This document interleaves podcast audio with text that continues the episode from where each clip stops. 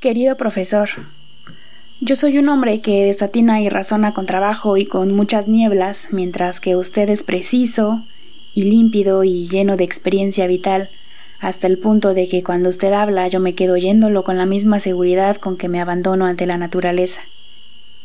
Pero sobre este tema del trabajo de creación del arte, pienso ahora lo contrario que usted. Usted dice que para crear una gran obra basta con vivir lo más intensa y profundamente posible cualquier vida real, que si nuestro espíritu tiene en sí las condiciones de la obra maestra, ésta brotará casi por sí sola, naturalmente, sanamente, como ocurre con todos los fenómenos vitales. Usted ve el arte, en suma, como un producto natural, una actividad normal del espíritu que tendría como característica esencial la sanidad. Pues bien, yo niego gran parte de los significados dados a estas cosas y en especial la última. No, en mi opinión el arte exige un trabajo tan largo y un maceramiento tal de espíritu, un calvario tan incesante de tentativas que en su mayoría fracasan, antes de llegar a la obra maestra, que se le podría clasificar más bien entre las actividades antinaturales del hombre.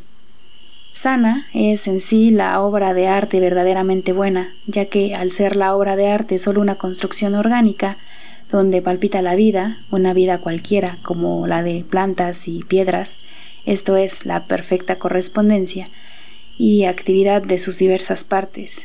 Es una condición indispensable, pero no por esta razón han de ser igualmente sanos el contenido de la obra o el alma del Creador.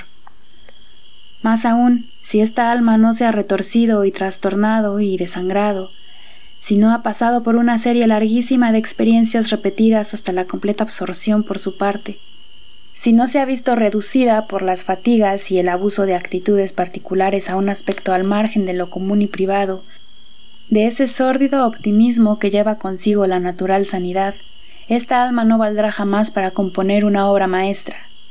Y repito, solo y precisamente por estas condiciones antihumanas, o quizás sobrehumanas, y por un largo tormento de intentos fallidos, el espíritu puede llegar a dar esos frutos suyos gallardos y milagrosos, esas nuevas criaturas que están sobre la tierra como otros muchos seres vivos.